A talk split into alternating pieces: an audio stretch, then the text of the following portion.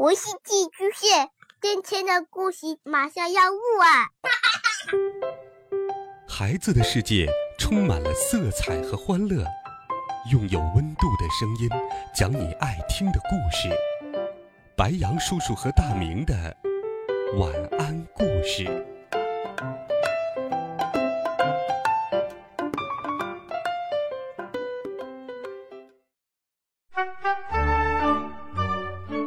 小朋友们、同学们，大家好，欢迎收听白杨叔叔讲故事。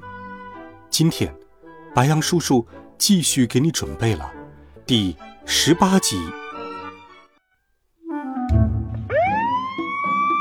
消防车很快赶到，大火被迅速扑灭了。剧院外面，家长们前来领回自己的孩子。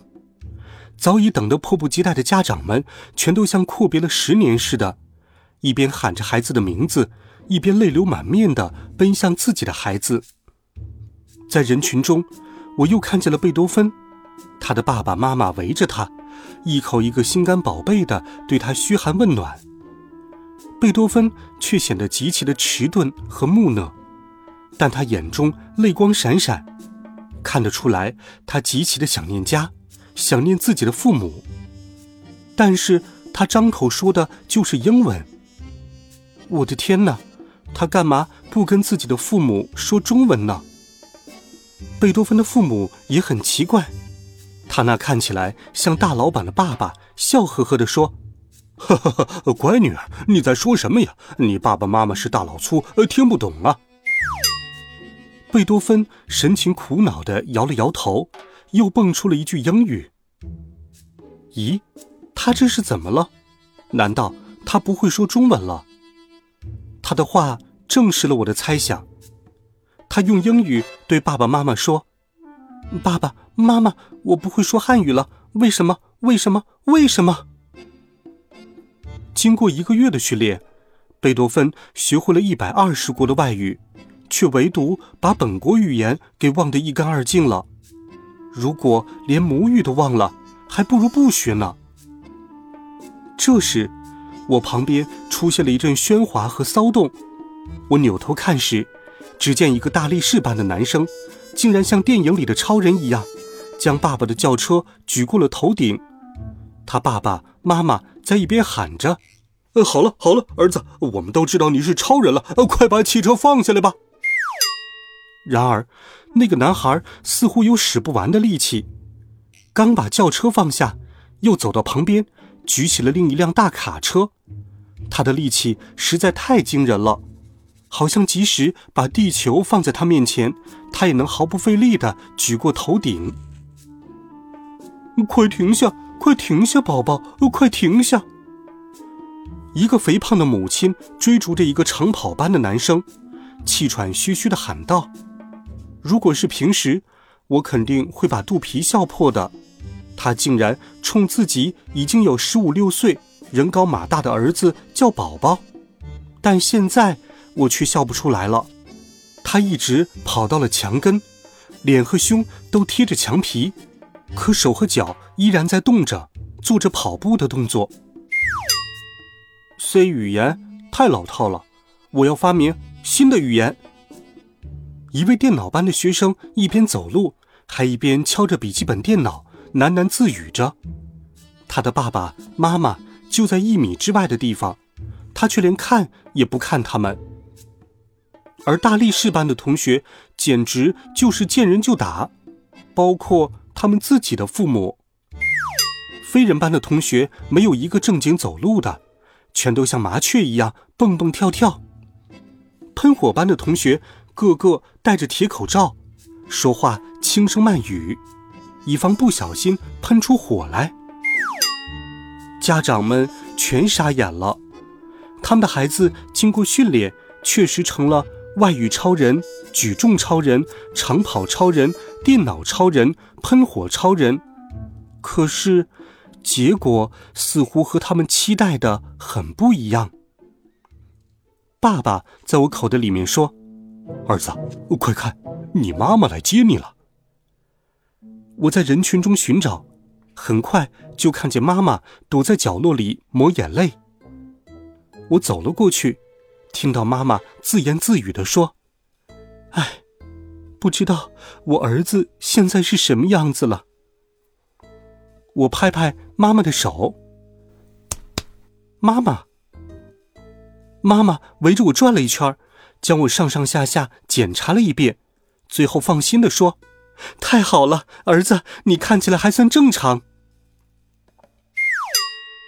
和妈妈回到家之后，我看着有点脏的屋子，拿起扫把就开始扫地。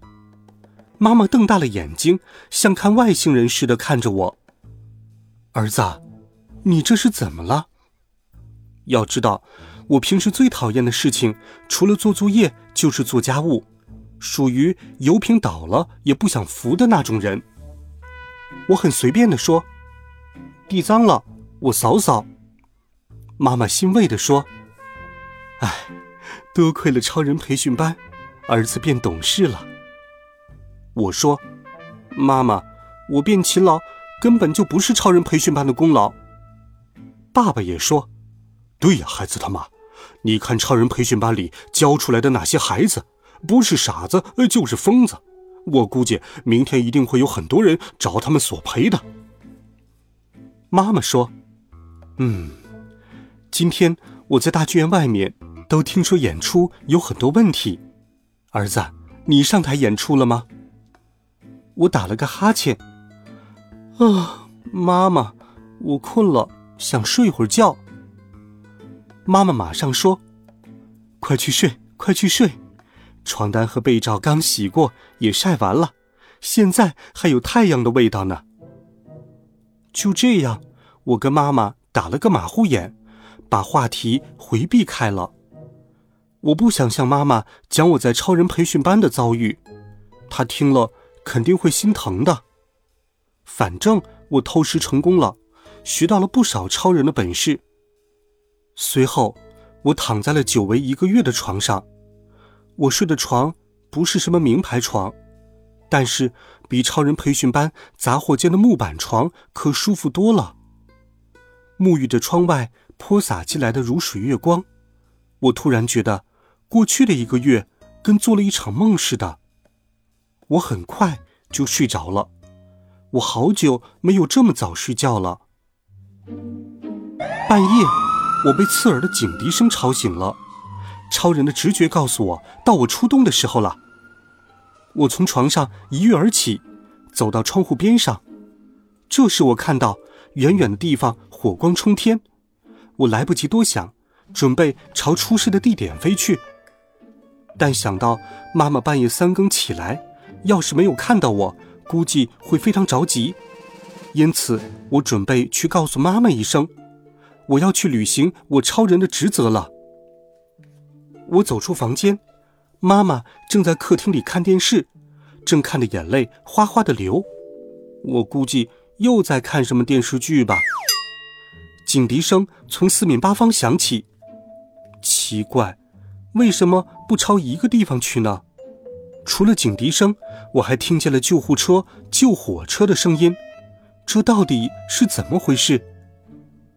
妈妈，把电视转到新闻台好吗？我想看看发生了什么事。妈妈见我神色凝重，马上把遥控器拨到了新闻台。新闻台的一位资深记者正对着话筒，用急促的声音说道：“今天晚上，本市发生了多起恶性案件。”超市起火、抢银行、火车出轨、仓库被烧。记者接着说道：“城市的犯罪事件骤然升高，我们期待超人的出现。超人在哪里？超人在哪里？”现在的新闻节目搞得都有点像是娱乐节目了。如果不是有救护车、救火车以及警笛声不绝于耳，新闻看起来像是在拍电影。难道我刚刚成为超人，表现的机会就到了？妈妈，能力越大，责任越大。儿子要去拯救世界了，拜拜。我说了一句电影当中的著名台词，雄赳赳、气昂昂的朝窗户走去。我要像超人那样飞到出事地点去。儿子，呃，别忘了带上我呀。爸爸站在沙发上说道。我把它顺手装进了口袋里。但就在这时，只见一个东西以极快的速度朝我们家飞来，哐的一声，把我们家的窗户给撞坏了。那是一个人，他全身蜷缩着躺在客厅的地上。妈妈看着碎了一地的玻璃，心疼地说：“天哪，这是我刚刚装上的玻璃，居然被人撞坏了！你赔我钱，马上赔！”就在妈妈哭天喊地的时候，那个人愣头愣脑的朝我家墙壁撞了过去。我家墙壁像卡通片里常见的那样，出现了一个人形的窟窿，风呼呼的从窟窿里灌了进来。那家伙在往楼下掉的时候，画了个抛物线，又昂首飞向了天空。妈妈目瞪口呆，说道：“儿子，我，我这不是在做梦吧？”这时我也认了出来，那个飞人是飞人班的学生。难道新闻里说的那些坏事，都是超人培训班那帮疯子干的？我再把头伸出窗外，只见夜空中有许许多多的飞人，像蝙蝠一样在凌空乱飞。没错，十有八九都是那些超人疯子干的。我们城市的治安一直都很好的。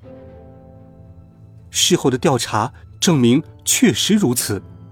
飞人超人骚扰民宅，喷火超人喷火烧了超市和仓库，电脑超人用黑客抢劫银行。大力士超人将火车推出了铁轨。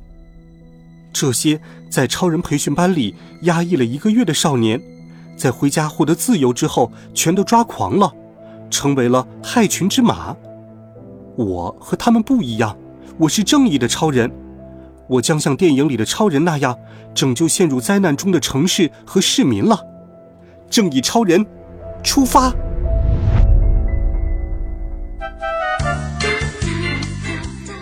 好了，孩子们，这一集好听的故事，白杨叔叔就给你讲到这里。